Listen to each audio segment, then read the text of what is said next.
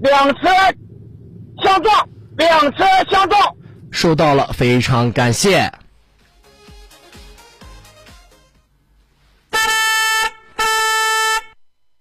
北京时间十三点整。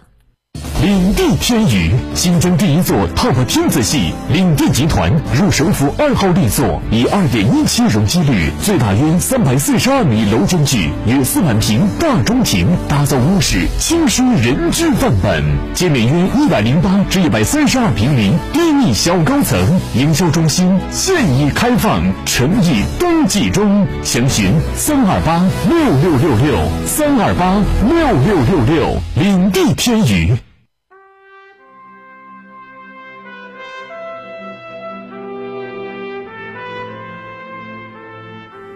历史与诉说，秦理与真相，欢迎收听广播剧场。《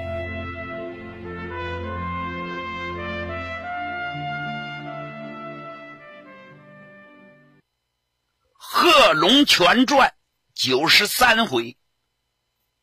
上回书咱们正说到八一枪声啊。这是一九二七年八月一号黎明两点钟，第一声枪响了。战斗一开始就空前激烈！打仗能没有伤亡吗？流血牺牲是在所难免的。咱们正说到第二十军第一师师长贺锦斋。指挥着他的部队进攻朱培德的第五路军总指挥部，得把首脑机关给他打瘫痪了，让他呼之不灵。结果怎么样？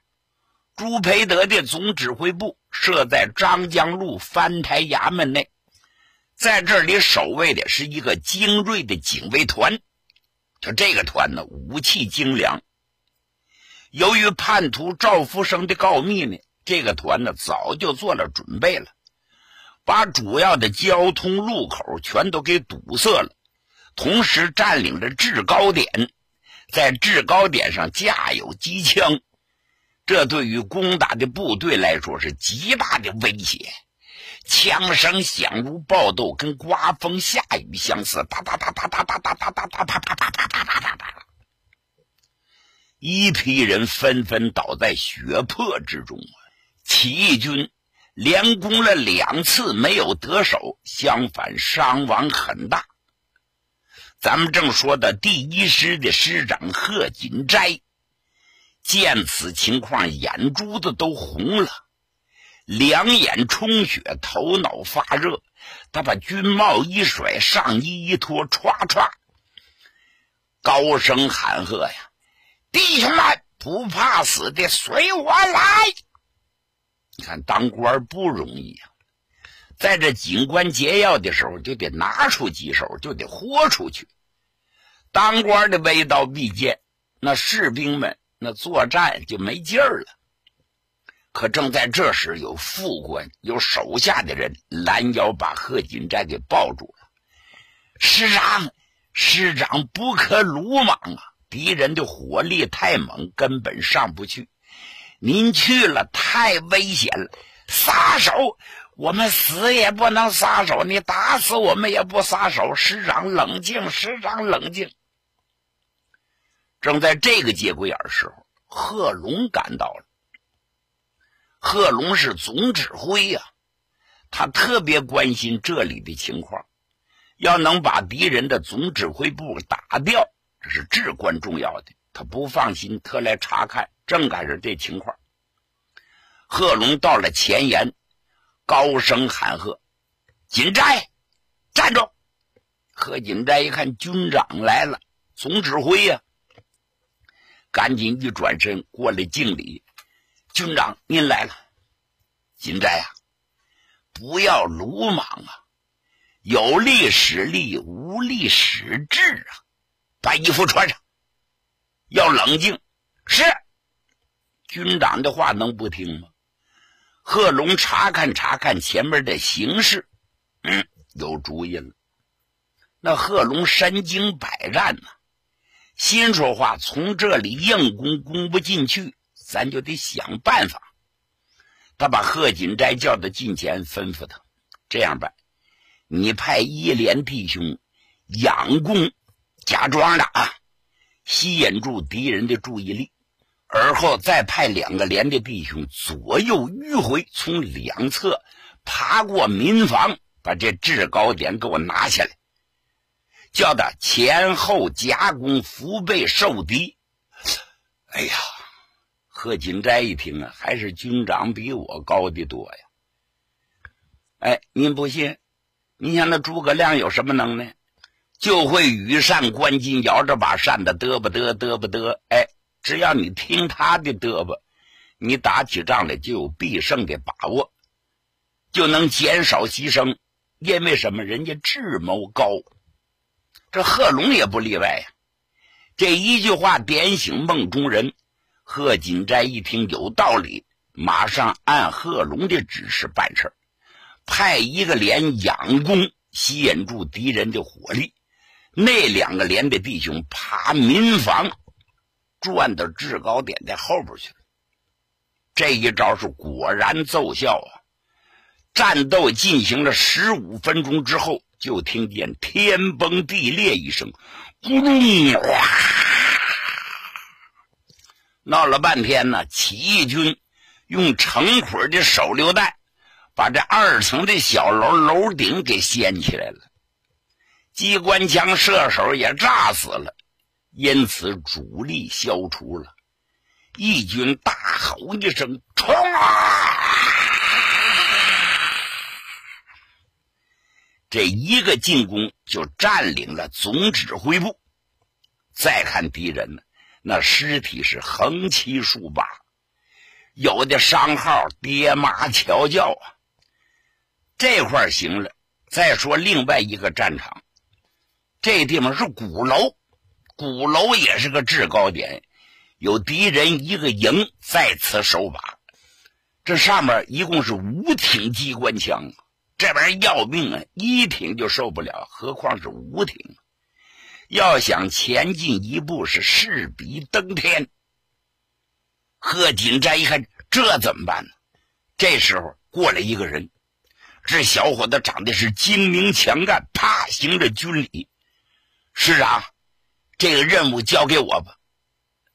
哎呀，贺锦斋一看啊，认识，共产党员叫陈守礼呀，他要自告奋勇炸掉鼓楼。贺锦斋拍拍他肩膀，我说：“你要能给鼓楼给炸了，你算立了头等功啊！”陈守礼立即带好了十颗手榴弹，正要出击。这时候贺龙也赶到了，他握着陈守礼的手说：“守礼同志，祝你成功！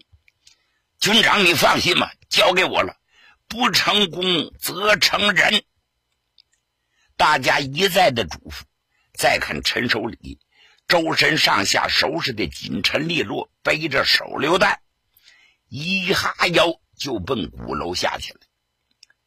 贺龙吩咐一声：“所有的机枪、步枪掩护。”再说陈守礼猫着腰，有的时候匍匐前进。幸好这个院里头啊，哎，有假山，有许多的古树，拿这做掩护。他是曲曲折折往前靠近，这时候这个天呢，已经泛出鱼肚皮色，似亮似不亮，这叫晨曦，眼目看着也得劲儿了一些。这陈守礼正往鼓楼靠近呢，结果被敌军发现了。敌军一瞅，那是什么呀？不好！暴动的人靠近鼓楼了，射击！啪啪啪啪啪啪啪！有一挺机关枪送过来，对准了陈守礼，是猛烈的射击。你想那子弹的速度那么快，那人想闪躲根本来不及。陈守礼一下没躲利索，左腿挨了一枪。哎呀，刺心的疼痛啊！陈守礼扑通就趴在那儿了。敌人呢，以为打中要害，他死了呢，所以把机关枪又顺回到原位，就没拿他注意。结果陈守礼使了一掷，躺那儿没动，迷惑敌人。当敌人的火力转移之后，陈守礼是忍着剧痛，咬着牙，一只胳膊匍匐往前爬，挪呀挪呀挪呀，一会儿的功夫就挪到鼓楼的下边了。他把十个手榴弹拴成了一把，拉了导火线之后，一咬牙往上一扔。你说这个人有多大的劲儿？结果扔了个正着，手榴弹正从窗户扔进去，紧跟着天崩地裂一声，咚嗒！这下鼓楼上了天了，五挺机枪也报销了，这里的敌军无一生存呐。这下就扫清了障碍，但是陈守礼也光荣的牺牲，流尽了最后一滴血。义军剑士一鼓作气拿下了鼓楼，扫清了前进的障碍，是连战连捷，打了几个漂亮的大胜仗。这就叫没有牺牲换取不来胜利啊！再说叶挺，在枪声响后，便指挥他的部队向敌人发起全面进攻。进攻贡院的第七十一团很快的解决了战斗。原来这个团的团长叫李金光，在三十一日的晚上啊，派第三营的营长袁正烈去侦察敌情。守卫这里的敌第二营营长呢是袁正烈的同乡，袁正烈以会乡亲为名，把敌人营区内外查看了个仔细。之后便做好了作战计划，因此枪声一响，很快解决了战斗。再说进攻新营房的第七十二团第三营，也打得十分顺手。原来第三营啊，由副团长陈顺清负责指挥。在三十一日傍晚的时候，陈顺清以调动为由，把他的第三营和广东的农军。拉到了新营房附近。当天晚上呢，这陈顺清又拜会了住在新营房内的敌军团长王明文。一见面，陈顺清啊就送给王明文十两大烟土。王明文呢是个有名的大烟鬼，一见烟土乐开了花，十分高兴啊，满脸的笑容接待他，一个劲儿的说：“哎呀呀，不好意思，不好意思。”初次见面，怎么好收陈副团长的礼物呢？陈顺清就笑了：“哎，这话您说的见外了。出门靠朋友嘛。”王明文说：“嗯，陈副团长，我看你是个痛快的人，是不是有啥事要求我办呢？你就只管言明吧。”陈顺清就说：“嗯，既然王副团长这么说，兄弟还真有件事啊，求您给帮个忙。”这王明文就说：“没关系，你我一见如故，有话只管明说。什么事儿？”陈顺清就说：“我的部队啊，刚刚进城，还没有耗下来房子。今天晚上呢，打算在王团长的操场啊搭帐篷睡一晚上。等房子耗好了，我们就搬走。您能不能给帮个忙啊？啊，这点事儿，区区小事，好说好说。”当下两个人又说了些旁的话，越觉着亲近。就这么着，陈顺清带着部队就在敌人的操场上搭起了帐篷。按照惯例呢，连长们在露营之前，哎，照例要在附近地区查看一番，诸如的查查岗哨啊、寻找水源呐、安排厕所啊。连排长们都利用这个机会，详细的查看了地形。有的还到敌人的营房里头假装串门，还看了一下。各连就制定了宿营的位置，都是即将到来战斗的冲锋位置。实际上，第三营和广东农军已把敌人完全控在掌握之中，所以义军枪声一响，就没费劲儿把敌人这个营就给缴了械。再说贡院方面的战斗。这贡院呢，就是现在南昌的八一公园。在这敌军的第三军王军部第二十三团，哎，在这守把着。结果义军的枪声一响，进行了包围呀！四面喊声动天，枪声响如爆豆，手榴弹是火光闪闪呐！这贡院的前后陷入一片的火海。这时候，敌军的团长傻了眼了，一看，我的妈呀，这怎么回事这是，要想保活命，只有一条，举手投降吧。因此，他呀，打出来白旗，乖乖的投了降了。所以，这里的战斗是最快的，伤亡代价最小的一次战斗。这时候，天呢大亮了。看得清清楚楚，枪声是逐渐平息呀。南昌城中一共有敌军一万三千多人，全部被缴械投降。红日东升之际，全城是一片欢腾啊，庆祝胜利时刻的到来。这时候，周恩来下了命令，立即发一列火车到回马岭。向聂荣臻等人报告起义成功。原计划叫聂荣臻再拉一个师参加南昌暴动，让他马上快把那师人马带到南昌。按下南昌的，咱先不说，话分两头，单说聂荣臻同志。自从接受了周恩来布置的任务之后，他便到了回马岭。回马岭这儿。是国民革命军第二方面军第四军第二十五师，师长叫李汉魂呐，最好能把李汉魂给争取过来。但是呢，李汉魂是张发奎的亲信，李汉魂是黄埔一期的学生，很能打仗，也很有才，但这个人呢，有个致命的毛病，就是私心太重。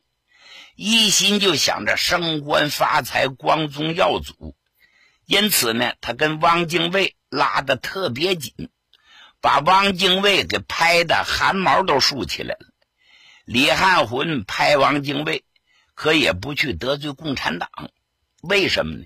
他看出来了，共产党不是好惹的，因此在他的部队里也有共产党员，最出名的。是继叶挺之后的铁军团团长周士第。这周士第啊，是广东乐会人，就是现在海南省的琼海市。黄埔一期毕业，参加组建叶挺独立团，并担任营长、参谋长、代理团长等。聂荣臻回到回马岭，先找的人就是周士第呀。周师弟现在是代理团长啊！一见面，聂荣臻就说：“告诉你一个好消息，八月一日南昌暴动要打响第一枪，我们要搞自己的武装。”周师弟一听，把大腿一拍：“好，好极了！我就等着这一天呢。”他是十分高兴啊。不过他想了一下，又问聂荣臻。呃，我们要做好准备，一旦行动好，忙而不乱。不知道我下一步的任务是什么？聂荣臻就说：“我问你，李汉魂的工作能做好吗？只要他同意，就能把这一个师拉到南昌。”周师弟一听啊，作牙花了。哎呀，李汉魂这个人呢，有奶便是娘。如今共产党正在倒霉的时候，他不会跟咱们一块干的。聂荣臻又问他：“那么二十五师里，你估摸着能拉走多少人？”周世第算计了一下：“哎呀，我这个团没问题。七十四团的团长童马喜是李汉魂的亲信，他看着李汉魂的眼色行事。”李汉魂要不倒戈，他也不会倒戈。还有七十五团的团长孙一中，这人不错，思想很进步。这个团我觉着拉走没有问题。聂荣臻点点头，好，南昌举事成功，放一列火车回来，一见到火车，我们即刻把队伍拉到南昌。周师弟同意，行行行。不过李汉魂鬼得很呐，我们的行动可不能被他察觉，否则这队伍就拉不出去了。聂荣臻寻思了一会儿，抽了口烟，嗯，我看这么办吧，南昌开过火车来。我们就以打围的名义，不带背包，不拿行李，什么伙食弹的一概不要，只拿着武器弹药把队伍拉出来就行。哎，这招还行。周师弟是点头同意啊。两个人商量之后，聂荣臻马不停蹄，把暴动这个事儿向孙一中做了秘密的传达，要孙一中做好暴动前的准备工作。聂荣臻向周师弟、孙一中布置好任务之后，又返回到九江，在九江南的黄老门村第二十五师师部，结果见到了李汉魂了。俩人一见面，李汉魂呢表现的还挺热情，急忙把聂荣臻让进了客厅，两个人谈天谈地，就说起了目前的局势。李汉魂呢，对北伐的中途夭折，连声感叹呐。聂荣臻就说：“师长高瞻远瞩，荣臻很想听听师长对我军前途的高见。”哎，这一句话呀，正好说到点子上。李汉魂摇了摇头说：“哎，谈不上高见呢，只能说说我的看法吧。”我以为革命若要成功，必须精诚团结呀！你说，当初北伐之日，依照孙先生的三大政策，联俄联共扶助能工，北伐军才取得了胜利。结果打下南昌，蒋介石想在南昌建都，至此命汉分裂，继而蒋介石、冯玉祥、徐州结为金兰之好。杨森、吴佩孚勾勾搭搭，可共产党也不含糊，是气势咄咄逼人呐，使得汪主席是进退维谷，左右为难呐。最后东征讨蒋，名为讨蒋，实则是互相残杀呀！哎，李汉魂说到这儿，长叹了一声：“汪主席难呐！”眼前这步棋是很难走啊！而今武汉财政空空，北进不得，南下不能，西有杨森、刘向，东有南京，内部呢，共产党也搅得他日夜不宁。你说这可怎么办？这不是四面楚歌吗？说到这儿，李汉魂是连连叹息：“难呐！”汪主席今日的处境实在是太难太难了。不有那么句话，听话听音儿。聂荣臻一听啊，李汉魂的态度还是倾向汪精卫，也同情汪精卫，就没敢往深里头说，便离开了师部。话说到了八月一日这天的清晨，周师弟刚刚起床，李汉魂。便从黄老门村的师部打来电话，要周师弟去师部商量要事，而且叫他一定要快到。这时候的周师弟啊，就为了难了。哎呀，你说这电话什么意思呢？到师部开什么重要的大会？那究竟我去还是不去呢？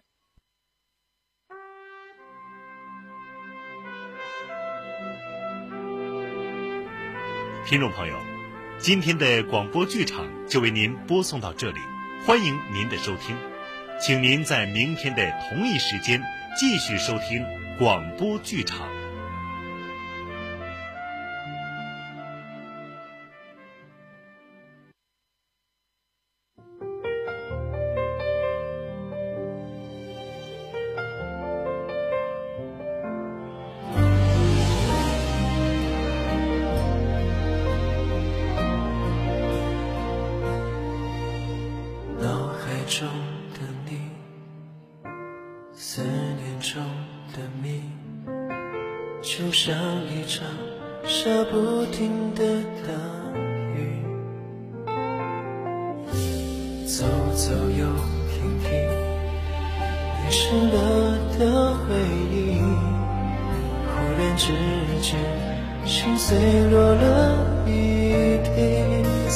尽欢笑中哭泣，曾经委屈后叹息，反复你一点一滴都存在。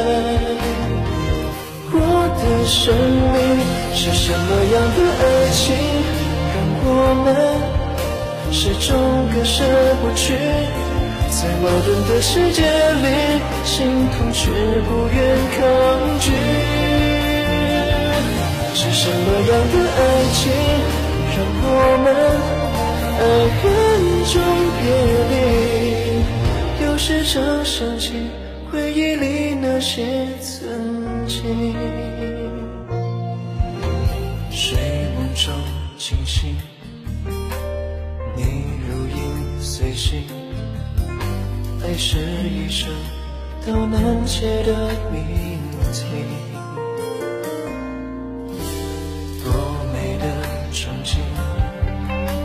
好不分的心，心却只能在岁月中追忆。斩不尽的一段情，放不下的我和你，以为忘记很容易，最后却不想忘记。